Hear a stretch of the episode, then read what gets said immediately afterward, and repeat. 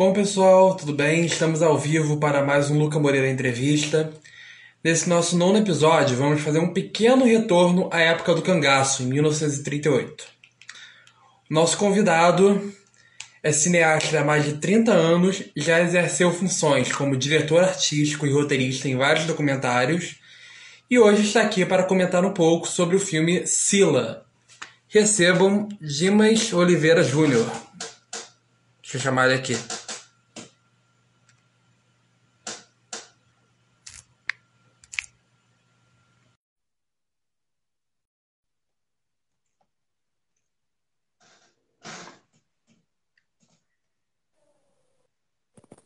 Olá, boa noite. Oi, Como vai? Tudo bem?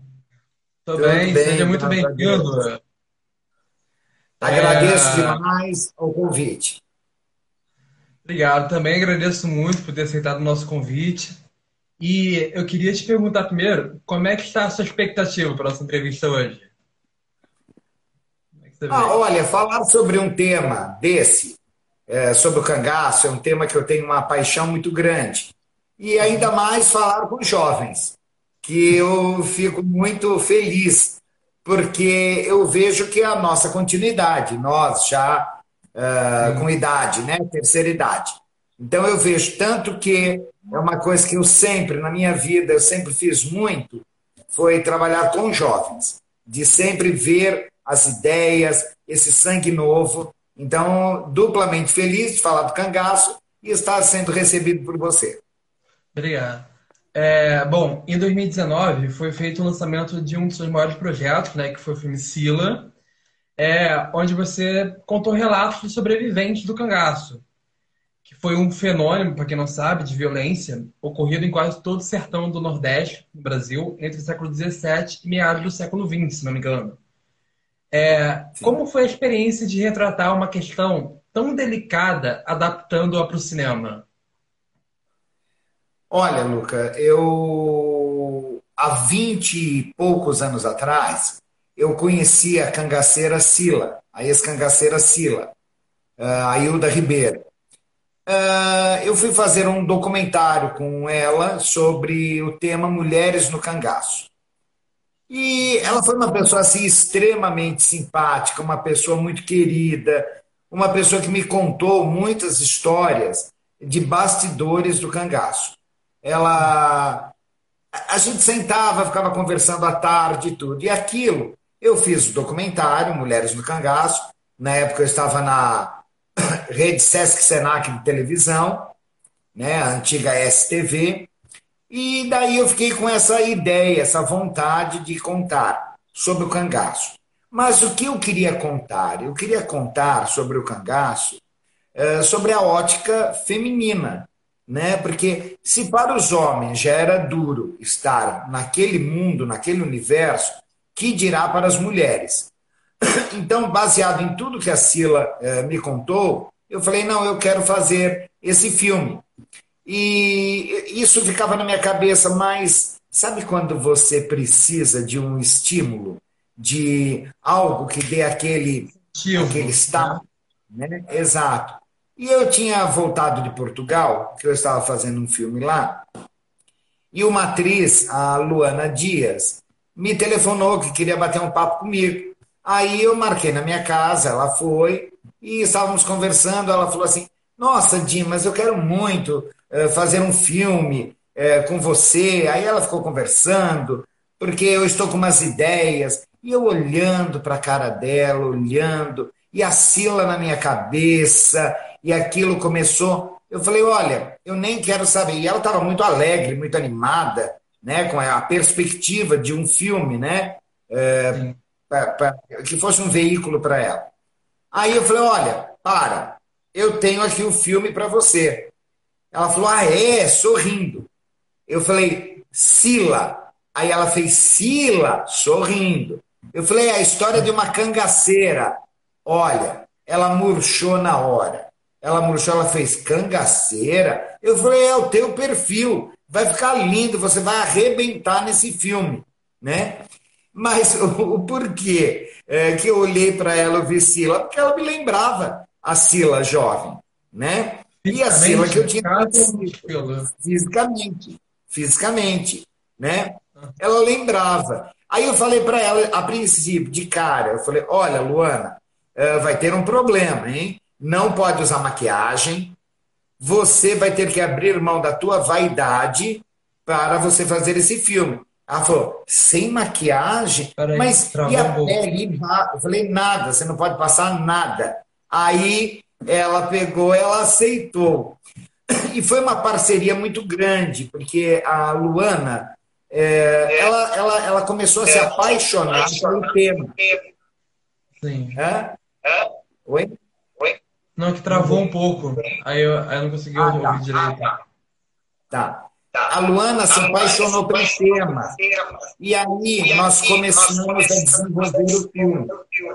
E aí nós, nós começamos uma pré-produção. Sila nasceu dessa maneira. Legal. É, e além do filme, falando um pouco sobre a sua carreira cinematográfica em modo geral, é, já vem se estendendo por décadas, né, os seus trabalhos, né? Se não me engano, são 30 anos, né? Mais de 30 anos de carreira. É, mais de 30 anos. Como você vê a evolução da sua carreira desde o início? De quando você começou ao que você está hoje? Olha, é interessante. interessante. Na, época, Na época, a gente a é muito sonhador. É muito a gente, a gente é muito idealista. idealista e a gente vai aprendendo que a vida é diferente de idealismo. Né? Você tem que ter vontade, você tem que correr atrás. Então, a partir do momento que eu me conscientizei que eu queria o universo do cinema, não só o ego de ser um diretor, eu comecei a me dar bem, eu comecei a ser feliz. Eu aprendi é, a, a, como fazer um cenário, a como conhecer montado na luz, a como ver uma maquiagem, um cabelo, entendeu? A captação de áudio, a fotografia, eu comecei a ver tudo isso. E aonde eu, por eu ter sido, eu ter tido escola de audiovisual, eu comecei, uma coisa interessante, que foi, eu comecei a trabalhar muito com jovens e ouvir as ideias. e embarcar.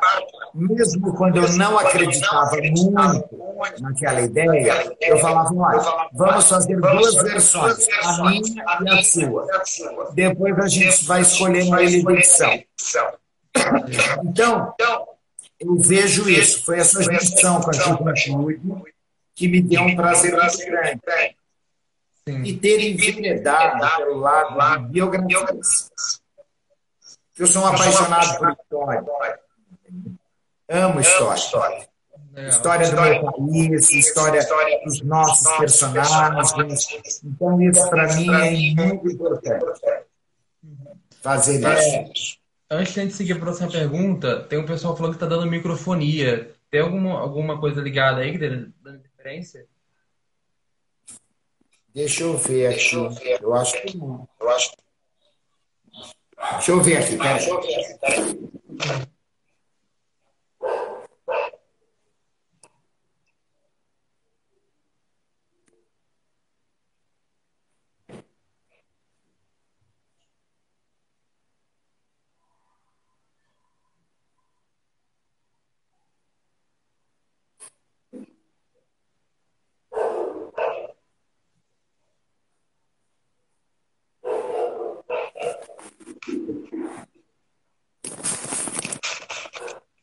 Não tem nenhum aparelho ligado.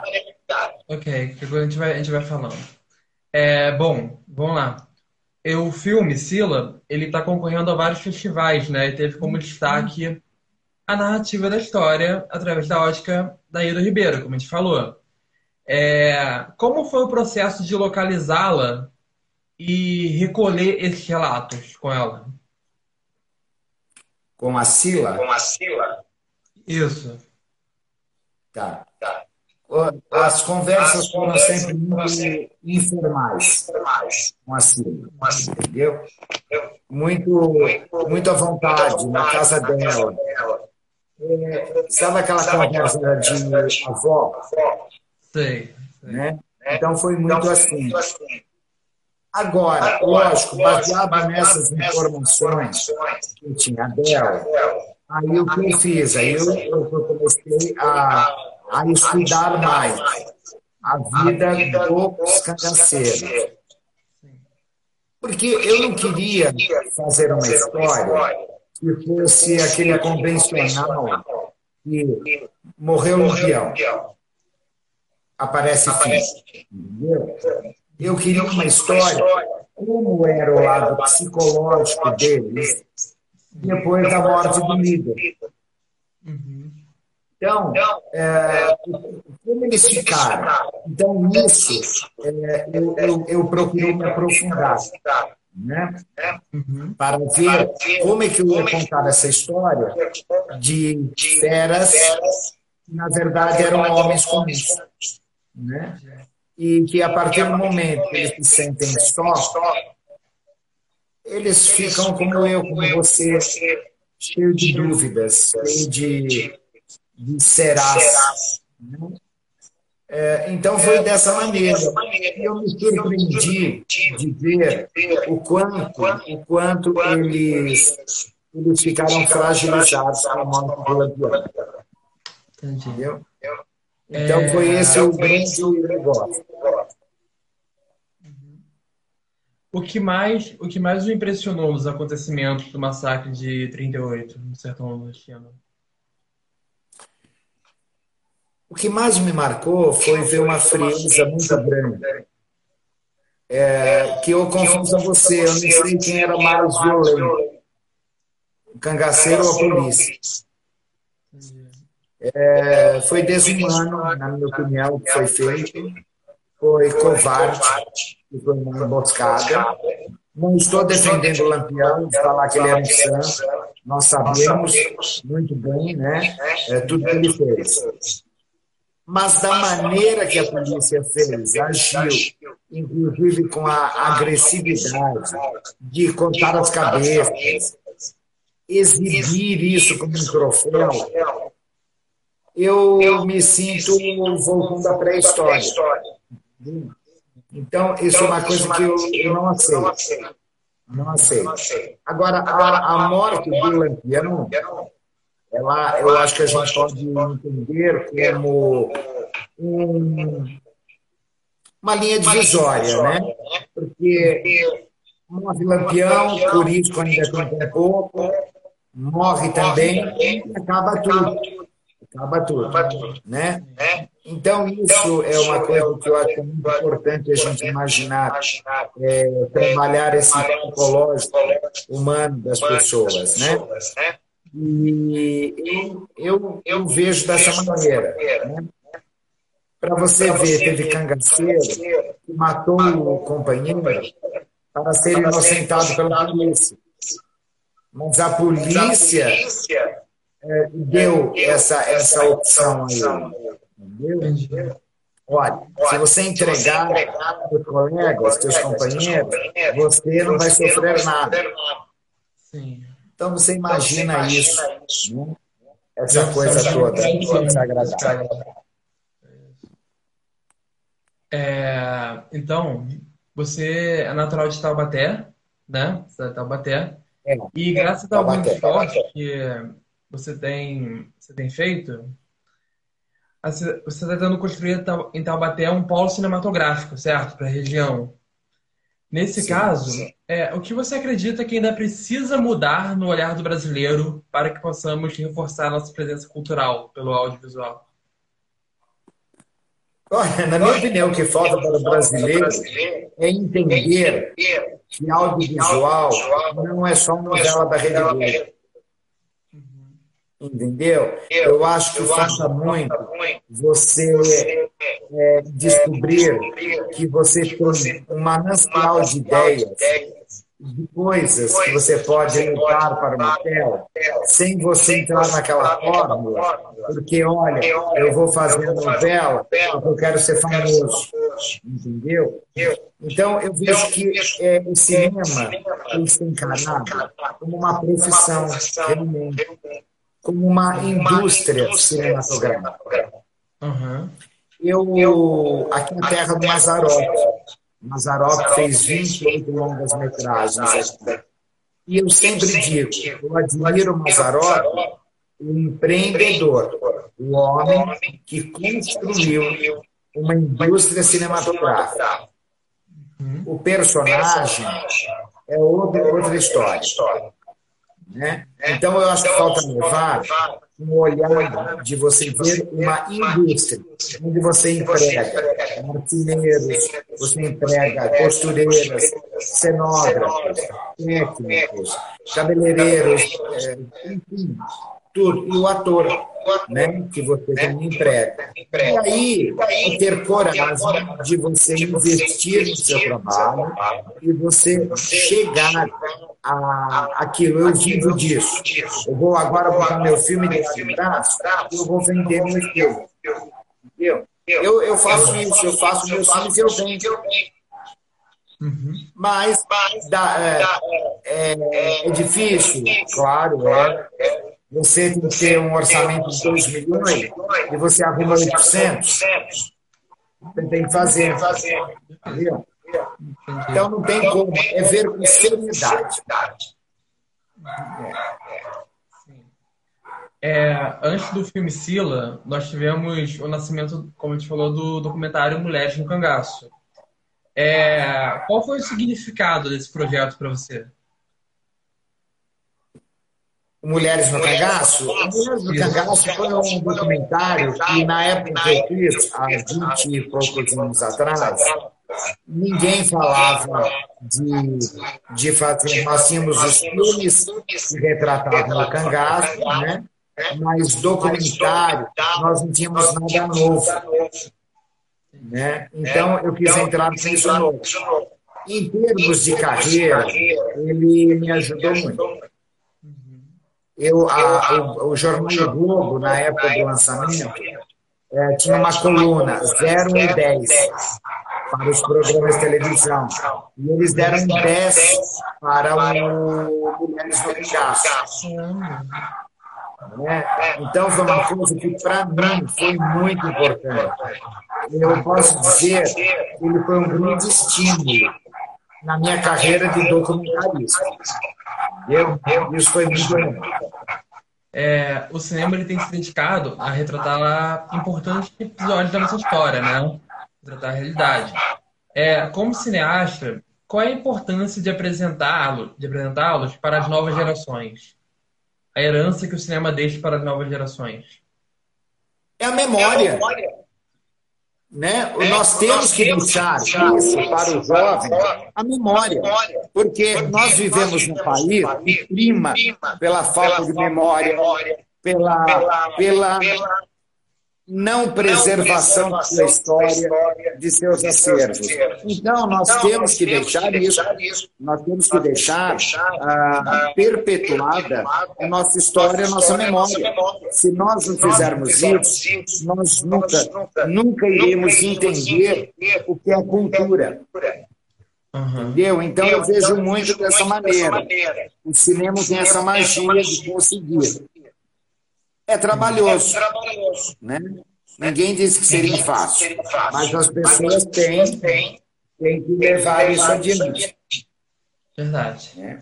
É, durante sua conversa com a Hilda Ribeiro, com a Sila, é, que escapou da emboscada do, do, do cangaço, né? Foi sobrevivente. Quais foram os pensamentos que mais passaram na sua cabeça durante sua conversa com ela? O que, que veio na sua cabeça naquela hora?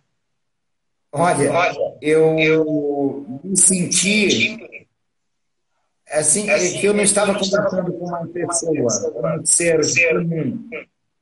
Ela estava, ela, ela foi colocada num lugar muito acima para mim. Uhum. Porque nós somos cercados de conforto, de comodidades, né? Você pega seu carro, você tentar imaginar uma vida. No meio do mato. é, de uma forma perigosa. Né? E jovens, jovens, né?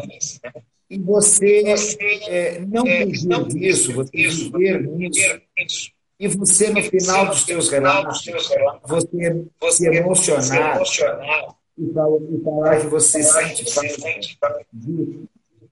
Não daquela vida vai, bandida, não, mas você mais você, você tem liberdade. Então, eu senti que a Sila que eu conheci, ela, ela na verdade era a Hilda. A Sila tinha ficado lá atrás. Passe de mágica ela, ela, ela foi muito importante para mim, muito importante, é, com toda a maneira simples dela, né?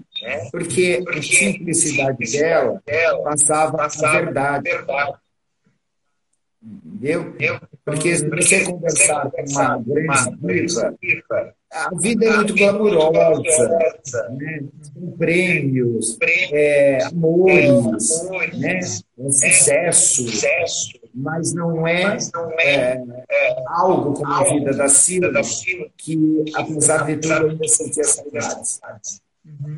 Mas uma coisa que muito me impressionou na Cira foi quando ela contou a noite que antecedeu a morte, o caso da ela com Maria Bonita e Dulce fumando e olhou e falou assim, a Sila falou, Maria, aqui não é luz de bilha, que é a lanterna, né?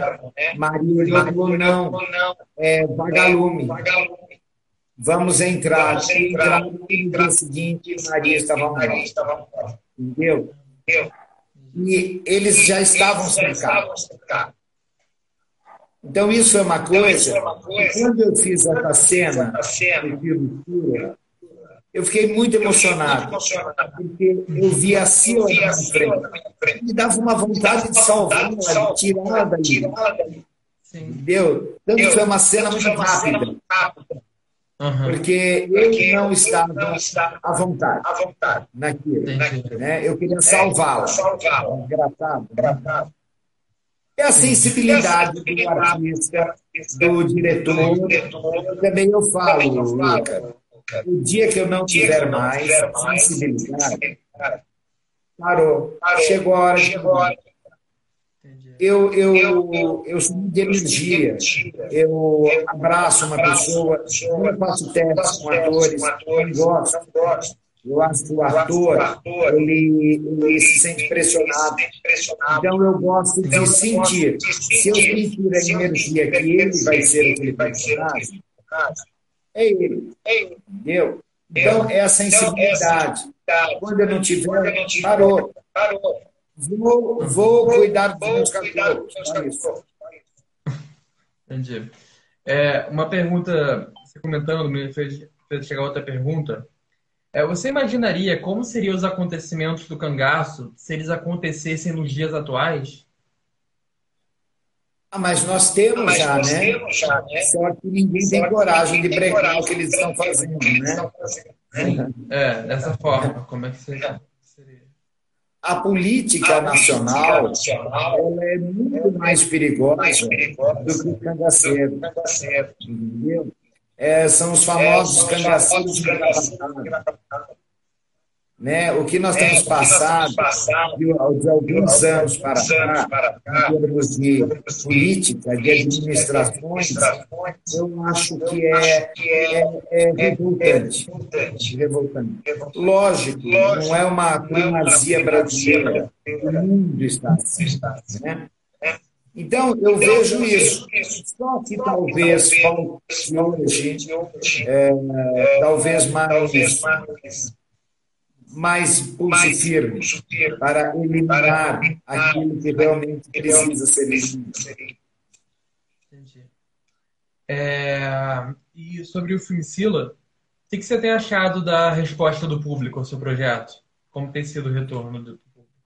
Olha, é, eu tenho ficado até surpreendido porque eu, eu não esperava tanto. Primeiro, é um filme, é um filme sobre o cangaço, uhum. feito, feito na região na sul do país, do país.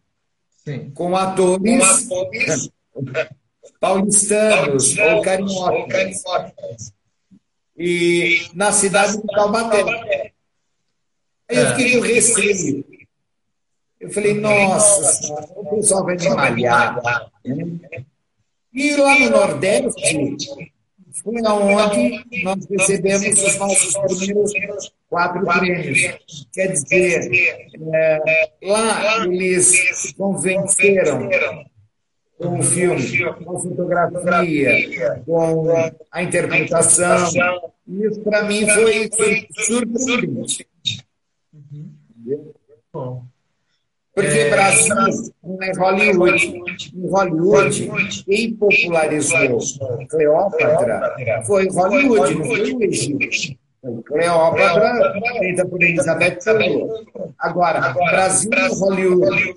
Né? Porque Hollywood vive é, de fazer a vida de qualquer pessoa do planeta. Né? E ele convence. Mas aqui eu sempre receio no meu próprio país. É, bom, durante o projeto, como você, você tentou trazer um olhar diferente, né? um olhar próprio seu para essa história brasileira, do Cangaço. Sim. É, você acredita que sempre podemos inovar no cinema? Sempre conseguiremos inovar? Ó, pode, deve, é uma obrigação né, você fazer isso. Por exemplo, Ciro, o que foi feito? Um recorte da vida dela. Aí você, é, você foge daquela linha cinebiografia né, cronológica. Então, é, eu me senti muito feliz de ousar fazer um recorte com flashback você vai e volta, você sabe que o flashback é do público, Sim, claro, né? Claro. o público uhum. fica confuso, e mesmo com tudo isso, é, houve essa aceitação. Mas eu gosto de inovar. Eu, eu para você ver, é, o cantor Orlando Silva, é, um famoso cantor das multidões, há, há uns sete, oito anos atrás, eu fiz um filme sobre o Orlando Silva. Uhum. Mas o que eu queria contar? não era o cantor das multidões, era o homem. O homem que foi dependente de heroína, o homem que foi uma pessoa que praticamente sepultou a carreira para sexo, porque é muito comum pessoas da minha idade, ou mais velhas, falarem, na minha época não tinha isso. Né? Então eu quis mostrar no o homem por trás do mito. Né? É frágil, é, viciado. Aí teve a estreia no Rio de Janeiro. Quando eu falei, que merda que eu fiz? Né? Tinham amigos do Orlando Silva, família. Eu falei, nossa, eu vou fugir. E você sabe que as pessoas aplaudiram de pé o filme e falaram: parabéns, você mostrou o homem Orlando. Então, é coragem, você tem que ter, dar a cara para bater. Eu, eu não falei nada que fosse mentira, eu me inventei e contei a realidade. Né? Então, eu acho, eu vejo isso, é você ter a coragem. Essa coisa de arroz e feijão, batata, entendeu? É melhor que você ter variações. Nesse caso, você fez uma aposta que deu certo, né? Esse projeto. Foi isso. Sim, uma aposta que deu certo. É. Mas eu vou te falar, você fica atento. Fica. Fica. Eu ia falar é, qual, sobre o cangaço, quais as lições que devemos aprender ainda com esses acontecimentos de 38? Olha, uma coisa que eu vejo que é fundamental a pessoa aprender é respeito ao próximo. Né? É você entender situações que eu acho que acabar de lutar por esses movimentos separatistas, é negro, é branco, é pobre, é rico, sabe? É, ah, ele é político, ele tem valor, o outro é um garoto de nada. Eu acho que é, essas causas sociais que são tão comuns no nosso país, eu acho que é o grande câncer do Brasil. Entendi. Eu vim de uma reunião agora, está sendo criado um é, de igualdade racial. Uhum. Não precisaria isso. Basta você ter dentro do seu coração. Entende? Então, é, a criação que eu tive, todos somos iguais. E eu acho que tudo quando separa gera discórdia. discórdia. É, então, eu sou contra isso. Eu acho que as deviam ter um pouco mais de, de amor, de amor sabe? De amor. De amor. Não importa se você é gay, se você é hétero, se você é branco, se você é negro, japonês, você é ser humano. Uhum me falaram, me falaram você viu uh, que mataram aquele menino, aquele moço negro? Eu falei, não, não vi. Porra, Dima, você não viu, você não assiste mais normal? Falei, você está se referindo a um ser humano Entende? Então, eu acho que falta eu não estou fazendo tipo de bonzinho, não.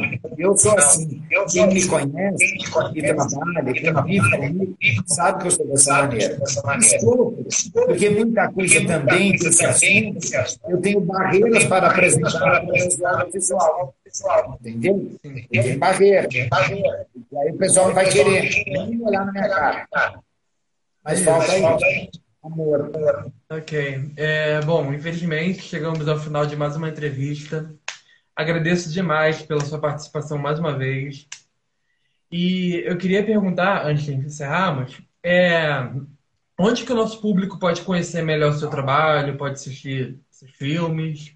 Como é que a gente faz? Olha, eu tenho meu canal no YouTube e eu tenho praticamente todos os meus filmes lá, no meu canal. Inclusive, quero dizer de adeus tenho fila, por enquanto, quando decorrendo festivais, nós não temos ainda ele completo.